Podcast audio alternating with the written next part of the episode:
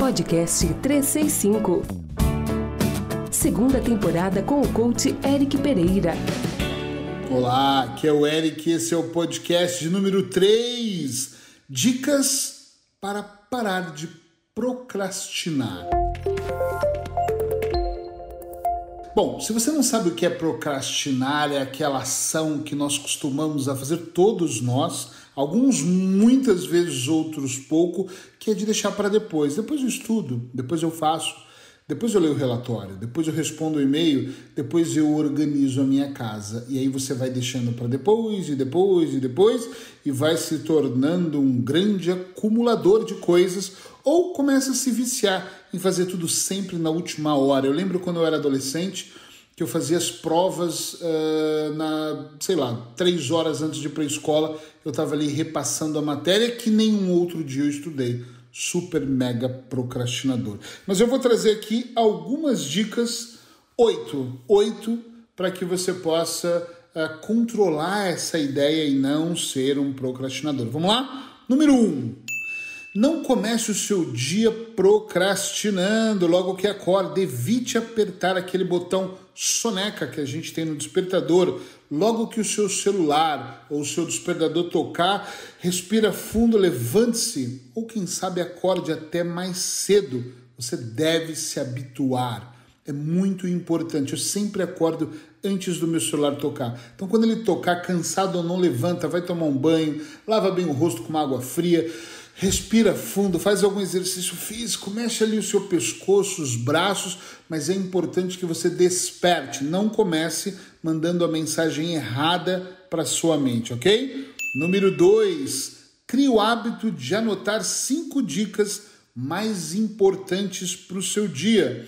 Eu tenho o hábito de escrever um checklist no dia anterior, então escreva lá, poxa, amanhã é terça-feira quinta-feira, então amanhã eu vou acordar de manhã, tenho que preparar as crianças, eu não sei o que é prioridade para você. Coloca isso por prioridade, isso vai aumentar a clareza mental. Hoje é dia de colocar o carro na revisão, depois eu tenho que responder os e-mails, depois eu tenho que enviar. Entende? Coloca uma lista de prioridades. Eu tenho a prioridade do meu dia todo. Se você não quiser pôr do dia todo, pelo menos cinco coisas que são importantes você fazer. Depois vai lá e check, check, check em cada uma delas. E se ficar alguma, acrescenta no dia seguinte. Não para você pôr a sexta, cinco. Não coloca muito, senão depois você vai acabar não fazendo, ok? Combinado? Dica de número 3: coloque limite nas suas metas. Isso é muito importante. Segundo a lei de Parkinson, o trabalho utiliza o tempo todo disponível para ele. Entenda isso. Então, se você não definir prazos, você vai enrolar para fazer o que precisa ser feito. E não é só Parkinson, não, é qualquer outra lei de produtividade que diz que se nós não estabelecemos uma meta limite para fazer, nós não fazemos. Quer ver um exemplo? Podcast.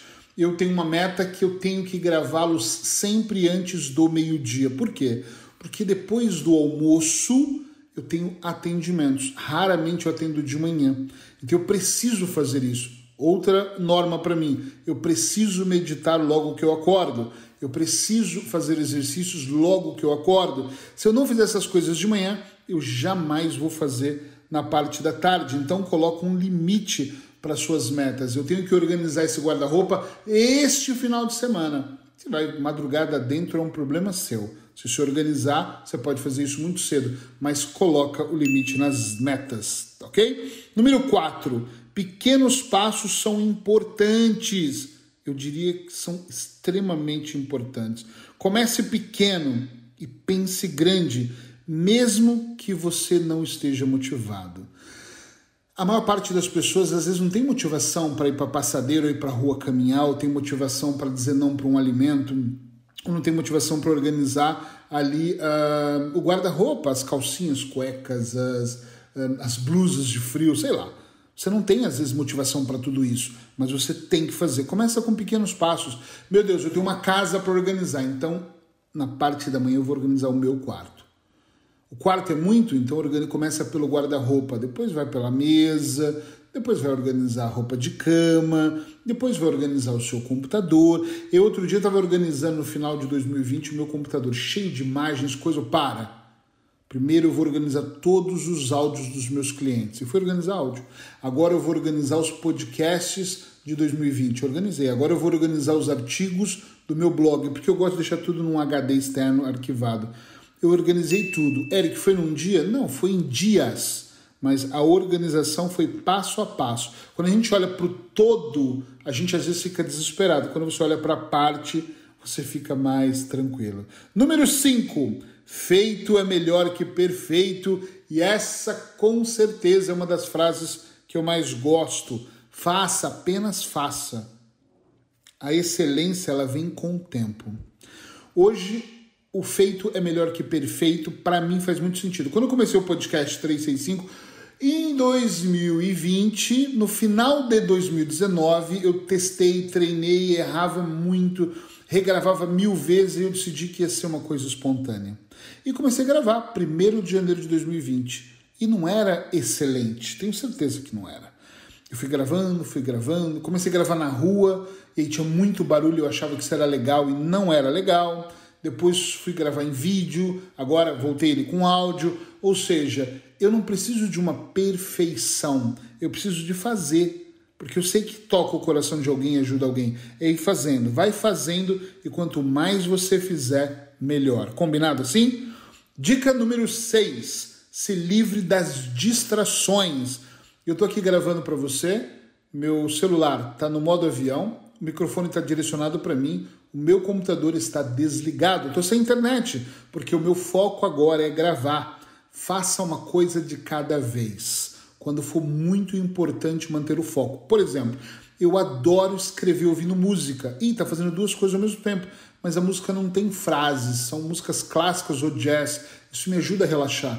Eu adoro cozinhar ouvindo podcasts, ouvindo aulas. Isso não me atrapalha, mas quando eu tenho que atender um cliente, eu não posso atender um cliente vendo televisão. Tá entendendo a diferença? Sim ou não? É muito importante que você evite distrações quando é importante.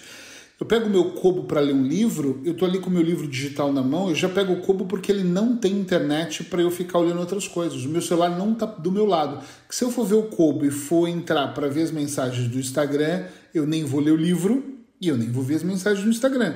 Se eu for ler um livro na sala enquanto alguém assiste televisão, eu nem vou ver televisão e nem vou ler o livro. Então procura fazer uma coisa de cada vez e você vai perceber que você vai reter mais conhecimento e vai se sentir melhor com isso, eu garanto. Número 7. Utilize intervalos, eu adoro isso. Use agenda, cronômetro para você fazer as suas pausas. Eu sempre digo que as janelas minhas são de 60 minutos. Então eu tenho 60 minutos para gravar. Então, nos 60 minutos, eu vou gravar um, dois ou cinco podcasts, mesmo assim parando entre um e outro. Depois eu tenho uma pausa para a próxima janela. Quer ver um exemplo? Clientes, meus atendimentos duram de 45 minutos a uma hora, depende do trabalho, se é coach ou se é, é hipnoterapia ou mentoring. Alguns duram até duas janelas, duas horas. Mas sempre entre um cliente e outro eu preciso de 15 minutos para fazer o pipi break no banheiro, tomar uma água, talvez pegar um café, esticar as pernas para pensar sobre o atendimento anterior, Tá entendendo? Isso é muito importante. Não adianta você querer marcar um compromisso gigantesco, uma série de coisas e você não consegue fazer nenhuma, você vai acabar procrastinando. E oitava e última e tão importante quanto as outras, divirta-se. Ah, pode parecer engraçado, alguns clientes meus falam, como é que é? Eu repito, divirta-se. Sabe por quê? É muito importante que todos os seus processos sejam divertidos. Quem encontra algo divertido para fazer na vida pessoal, no trabalho, faz a coisa ficar alegre. Tem um casamento que ele é divertido e nós temos as dificuldades de qualquer casal que mora junto há anos.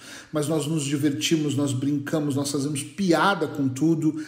Eu me divirto com os meus clientes, eu me divirto aqui com o podcast 365, eu vou me divertir muito com essa segunda temporada, eu me divirto nos meus textos.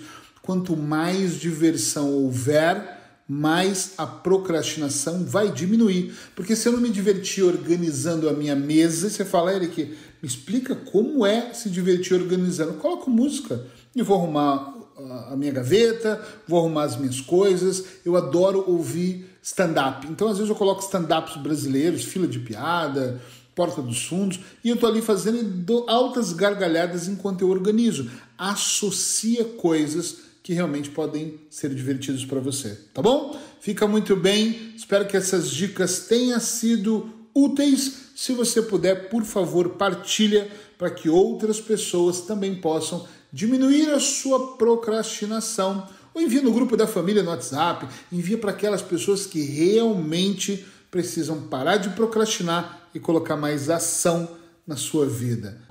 Obrigado por você estar aqui. Amanhã tem outro podcast. Abraços hipnóticos. Tchau, tchau. Você acabou de ouvir o podcast 365. Com o coach Eric Pereira. Todos os dias um podcast para alimentar a mente.